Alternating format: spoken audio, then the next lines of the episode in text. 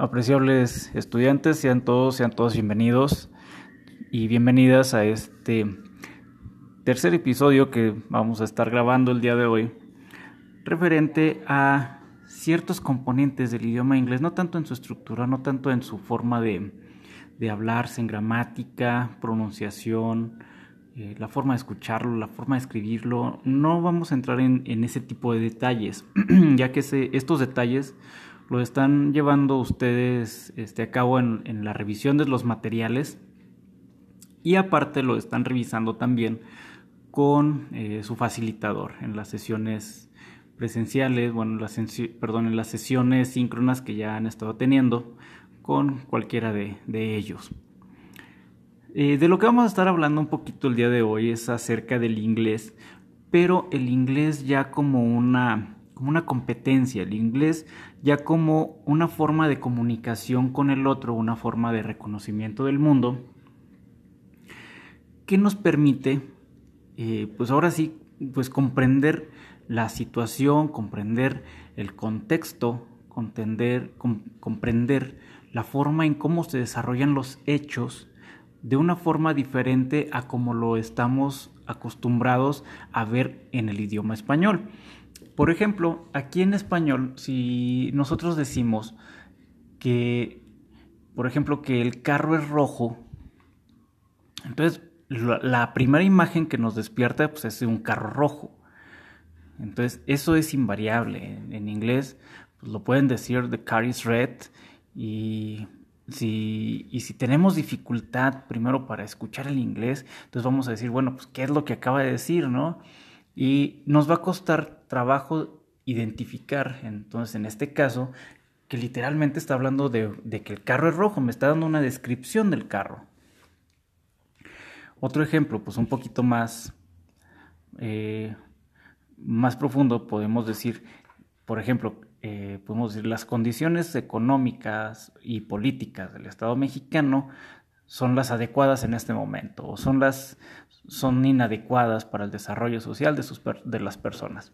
Es, un, es una frase un poco ya más, más extensa, más elaborada, que nos lleva a una reflexión más profunda del contexto político, económico y social que nos habla acerca de el contexto mexicano, pero esto lo obtenemos a través de lo que es el referente del lenguaje. Es decir, el lenguaje nos da la opción de conocer el mundo. Esa es la principal función del lenguaje. En este caso, bueno, pues del español, ¿no? Entonces, crecimos con el español, conocemos nuestro idioma español.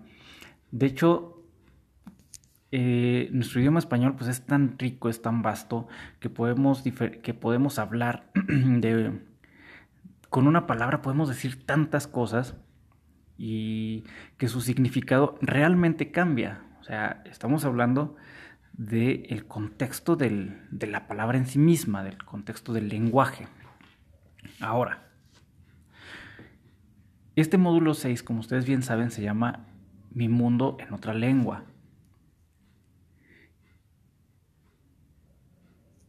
Y como bien se, están dando cuenta, eh, nos, esto nos lleva al reconocimiento, al conocimiento de lo que es el, el conocer la multiculturalidad a través de un idioma diferente.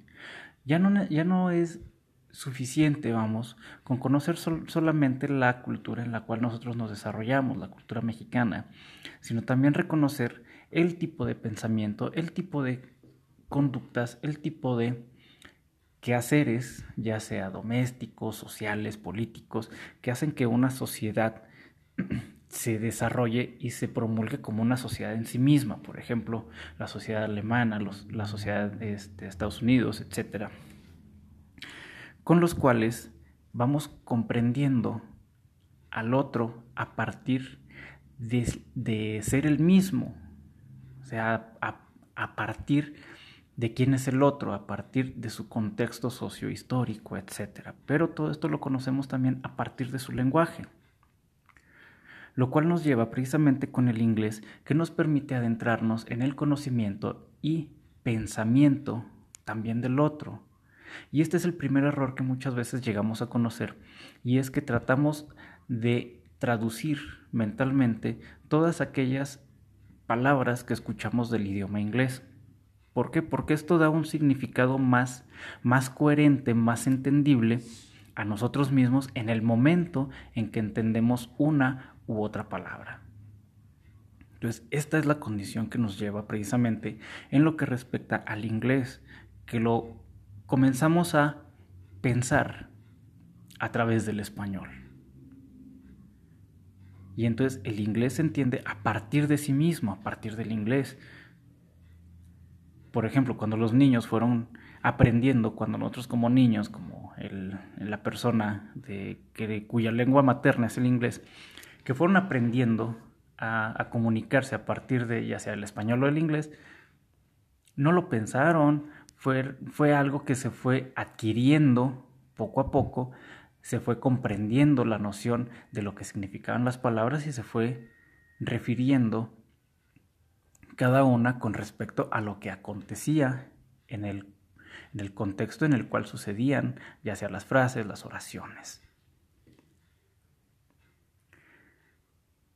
Entonces, nosotros como ya poseemos, en este caso, pues el español, es una competencia que ya tenemos desarrollada, o sea, es algo que podemos identificar en cualquier contexto, nos hablan, si nos hablan de política, podemos opinar de política porque comprendemos el lenguaje en sí mismo. Si nos hablan de economía, hablamos de economía.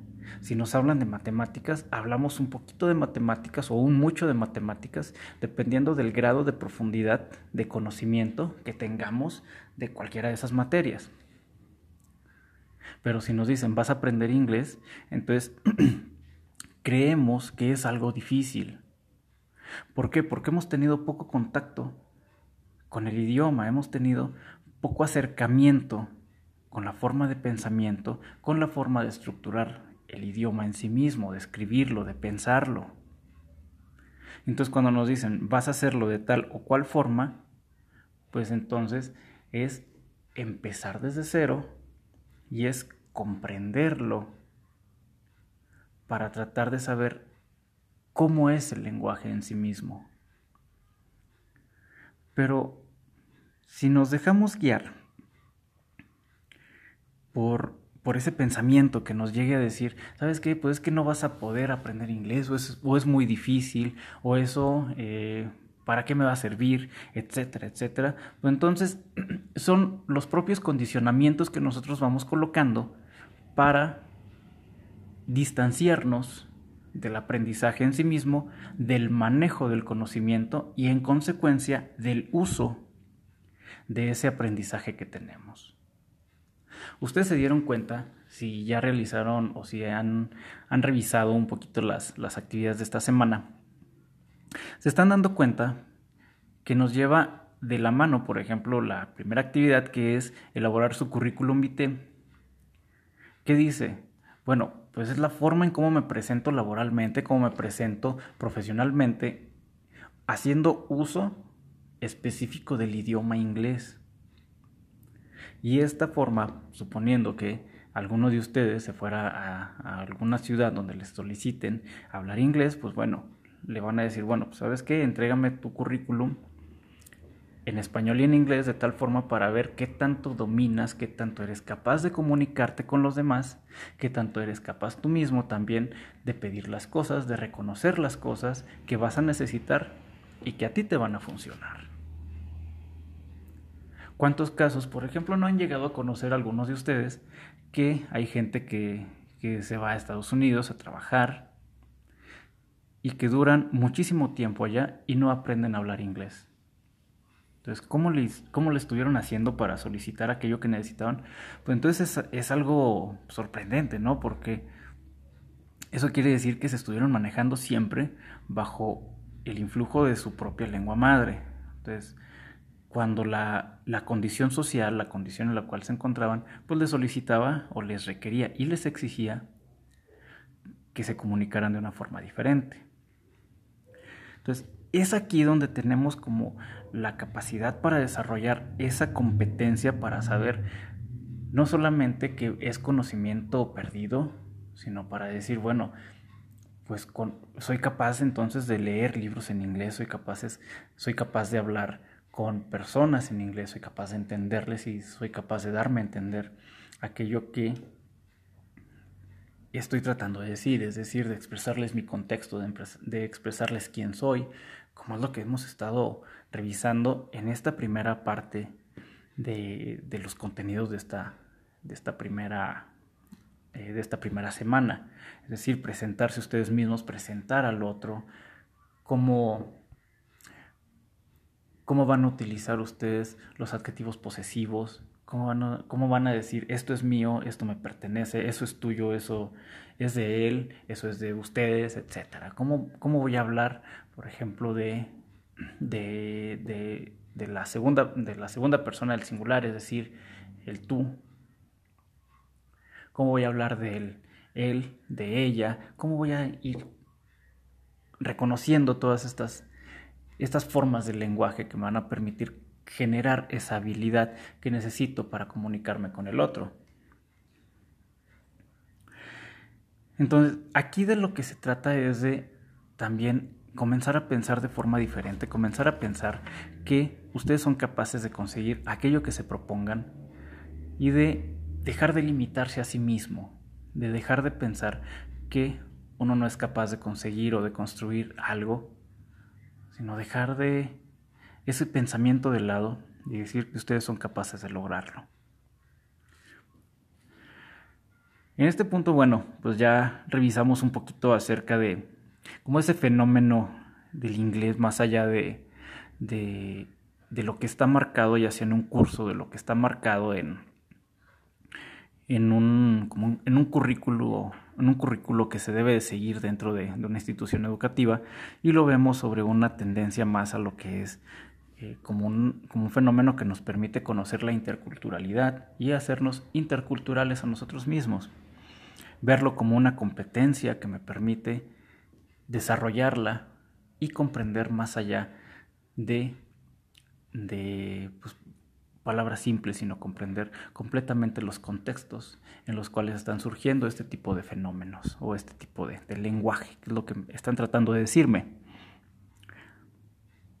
Lo vimos como una forma también de pensar diferente y de reconocer el pensamiento que nos, llega, nos lleva a creer en ocasiones que no podemos realizar las cosas. Entonces, esto es, un poquito de, lo que, de lo que vamos a estar en, en, este, en este módulo.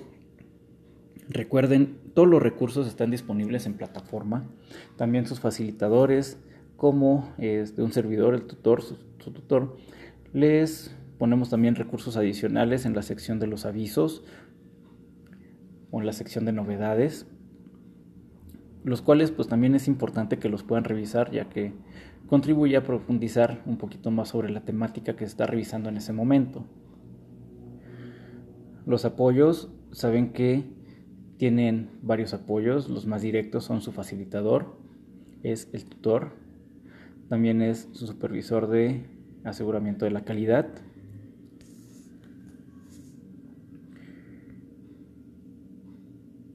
Eh, ya solamente me queda, eh, bueno, recordarles la forma en cómo pueden contactar conmigo, la cual es a través del mensajero en plataforma o también a través de mi correo electrónico personal, el cual es sic.juanmanuelcastillo.gmail.com eh, y pues bueno, esta es la forma en cómo vamos a estar también un poquito más en contacto. Eh, les recuerdo que el día de mañana tenemos también la sesión de habilidades socioemocionales para que estén al pendiente. Ya está, eh, ya está subida en, en, el, en, la sección de novedades. Y pues bueno, eh, yo me despido de ustedes. Les doy gracias por haberme estado escuchando. Si lo escuchan con posterioridad, les doy gracias también por escuchar este, este pequeño podcast. Y pues bueno, yo les doy las gracias y nos vemos hasta la próxima. Que Que bueno, tengan una excelente tarde, una excelente noche y hasta luego.